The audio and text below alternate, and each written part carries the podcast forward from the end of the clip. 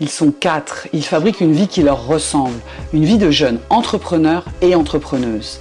Ils t'invitent en coulisses. Chaque mois, pendant une saison, tu es le témoin de leurs ambitions, leurs questionnements et leurs actions, et leurs émotions dans leurs réussites et leurs échecs.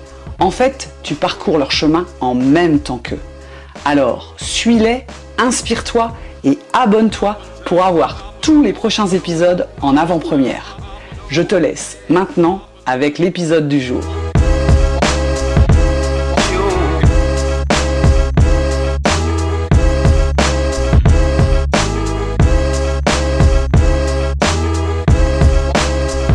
Salut Marie-Églantine. Coucou Ben. Comment vas-tu pour ce dernier épisode de la saison? Je veux bien. Ça fait neuf mois qu'on te suit dans ton installation, dans ta nouvelle activité d'indépendante, comme tu aimes à rappeler ce mot, spontanément comme ça. Comment tu, quel adjectif tu poserais sur cette année? Spontanément comme ça, ben je dirais liberté. Ouais. Je me suis sentie libre. Libre de quoi?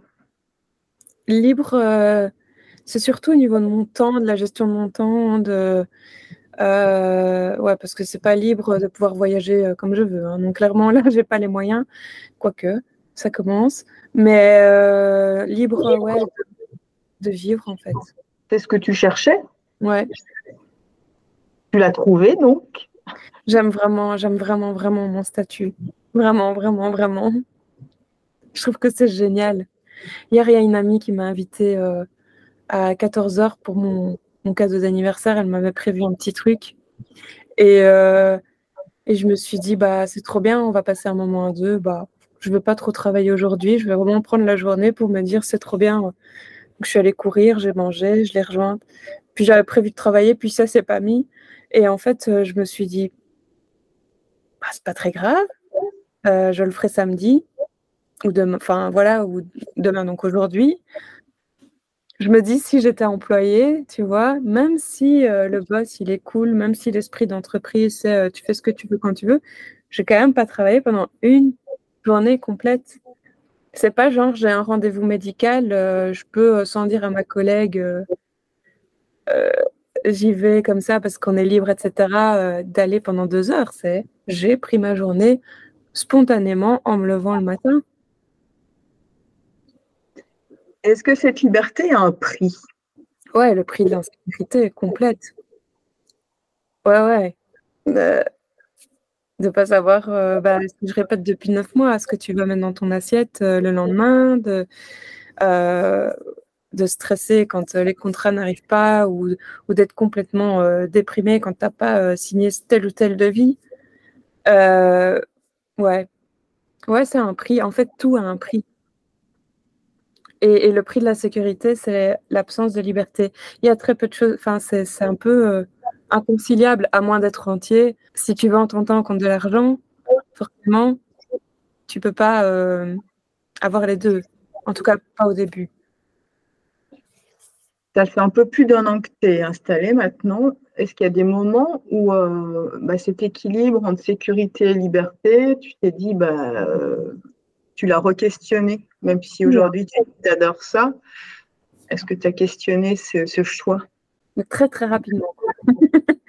C'est-à-dire que les, seules fois où j'envisageais euh, de éventuellement reprendre un contrat fixe à mi-temps ou à temps plein ou je sais pas trop quoi, très vite, j'ai non, non, c'est pas, pas envisageable pour moi. Les trois trucs que tu préfères dans ton activité aujourd'hui, c'est quoi? Oh, ça aussi, je pense que je l'ai déjà dit, mais je vais le répéter. Ne pas mettre de réveil. Le plus grand confort du monde. Euh, faire les choses quand ça m'arrange de les faire, quand j'ai l'énergie pour, quand euh, j'ai la créativité pour, quand j'ai l'envie, tout simplement.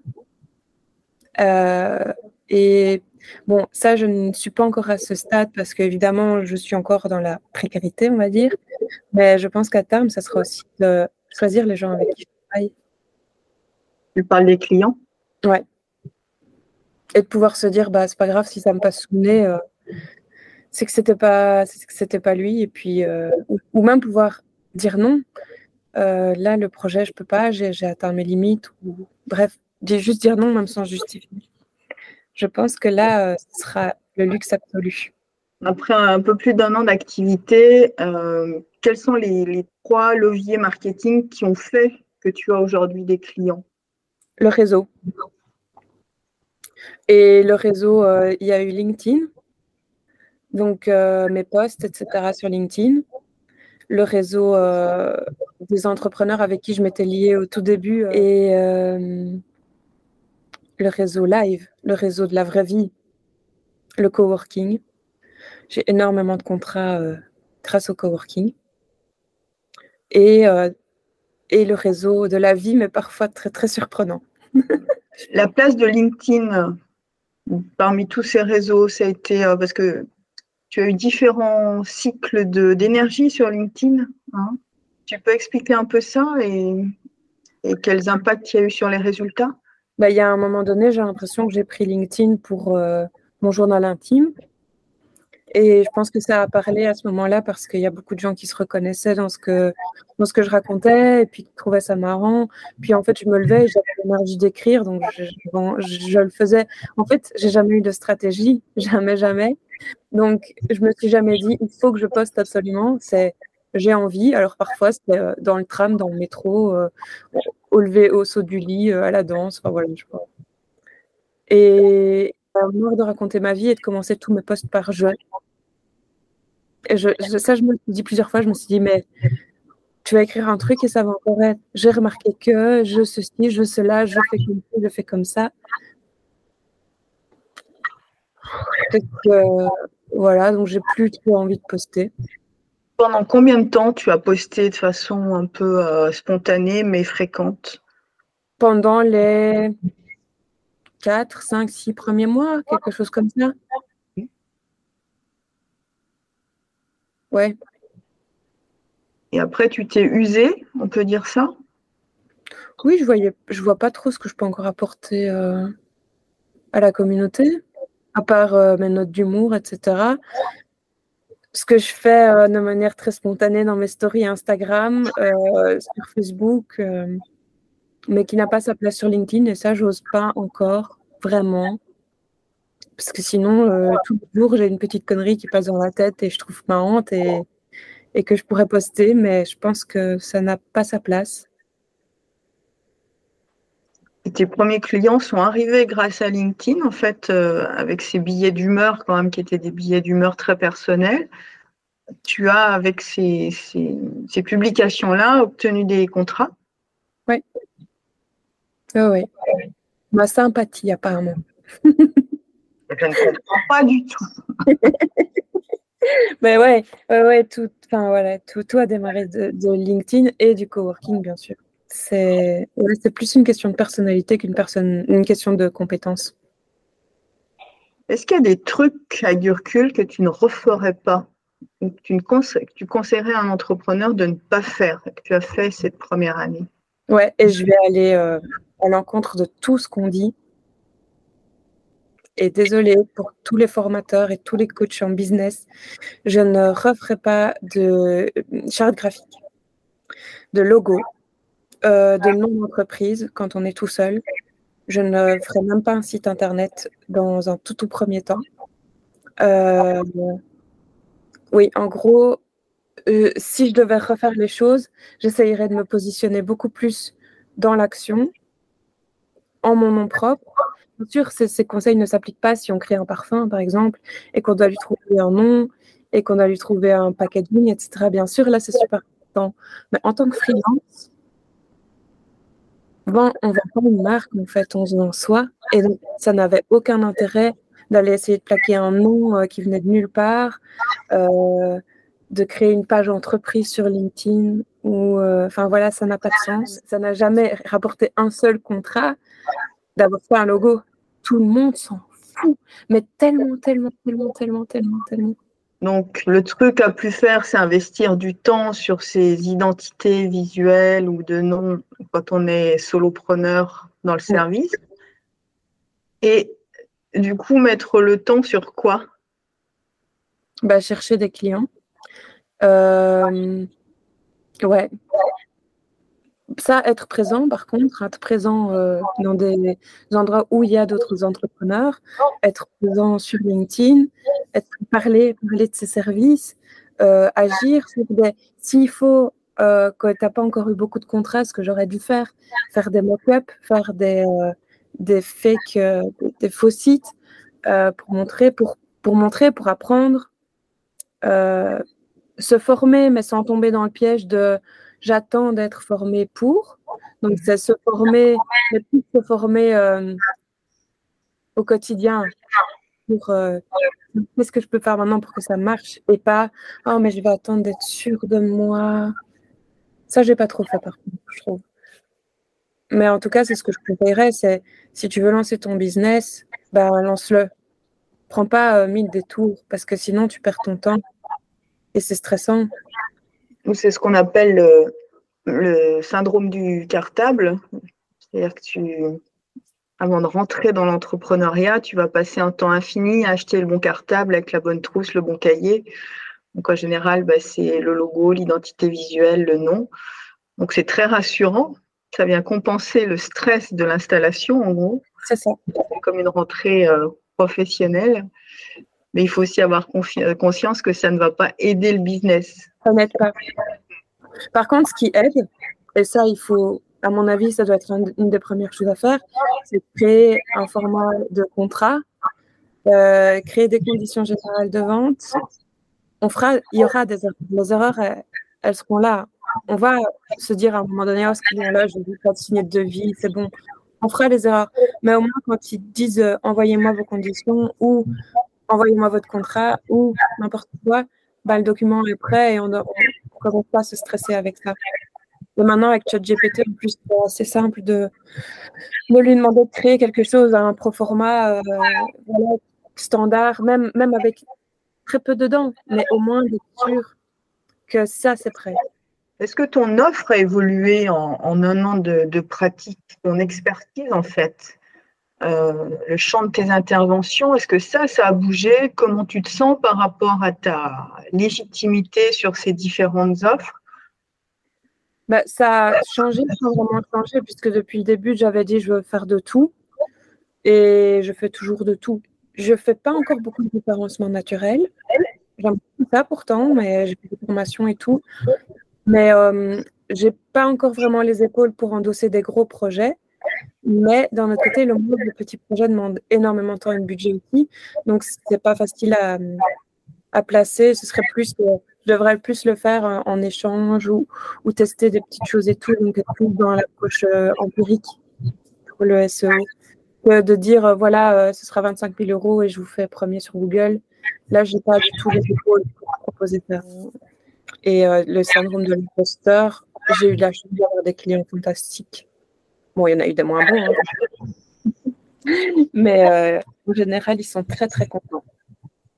Et, euh, et ils me valorisent et ils me le disent. Et j'ai aussi appris que l'erreur est humaine et qu'on en fait tous et que le monde ne s'effondre pas si euh, même si un site bug pendant deux jours, si c'est pas le, le, gros core business de la personne, oui, il n'a plus été en ligne pendant 5 euh, heures, désolé. Euh, voilà, c'est pas encore arrivé, heureusement. Mais je veux dire, euh, il faut un peu lâcher prise. C'est pas parfait, c'est pas hyper méga grave. Il suffit juste de se corriger par la suite et d'apprendre de ses erreurs. Mais tout le monde en fait. Et parfois, on repasse sur du travail qui a été fait par des annonces, par par des gens qui soi-disant avaient un nom, etc. Et tu te dis, mais what, ils ont fait payer ce prix-là pour ça?